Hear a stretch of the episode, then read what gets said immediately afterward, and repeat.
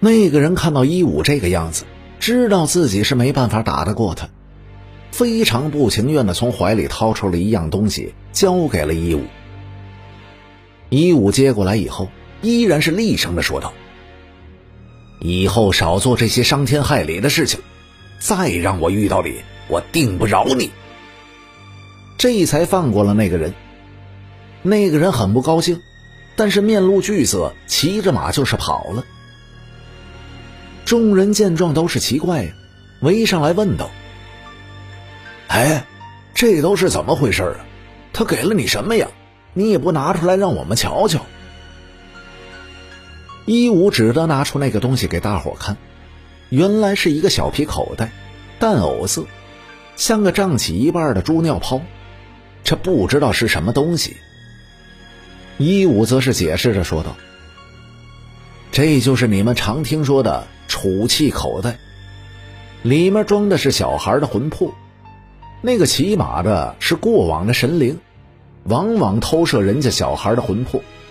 如果不是碰上了我，又要死一个小孩了。现在咱们大家赶紧去救那个孩子吧。”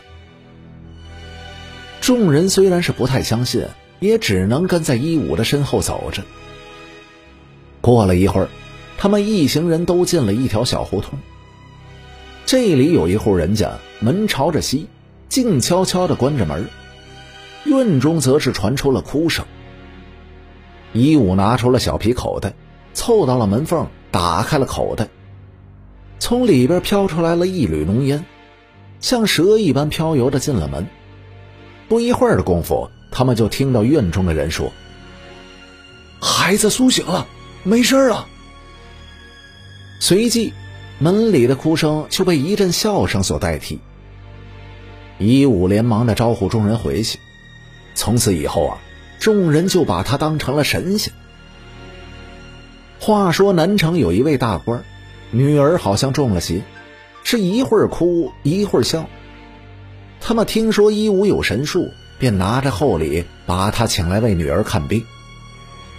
一武刚到了这户人家，这一家的女儿在屋里就已经知道他来了，脸色十分的难看，六神也是彷徨无主。一武进屋以后，这一家的女儿屏住了气，靠在了屋角，提着熨斗自慰。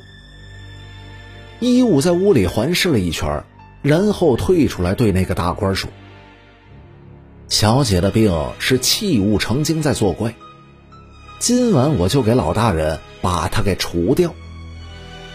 大官听了很是高兴啊，问清了一武需要什么东西，就都准备好了。晚上到了一更天的时候，一武打开了口袋，拿出了一把小铜剑，剑刃飞快，闪着白光，就像彗星一般。一武拿着小铜剑进了内室，大官领着家人在院子外面等候。不一会儿的功夫，听见屋里传出了一声怪声，有斥责声，还有扑打声，还有扔东西的声音，以及小姐谩骂的声音。这乱糟糟的吵成了一片。过了许久，这才安静了下来。只听到小姐叩头的声音，以及带着哭腔苦苦哀求的声音。众人吓得都是不敢动弹。又过了一会儿，所有的声音都是消失了。房间里是一片的寂静，这才听到一武急急忙忙的叫点起灯来。丫鬟仆妇争着点起灯，一拥而入。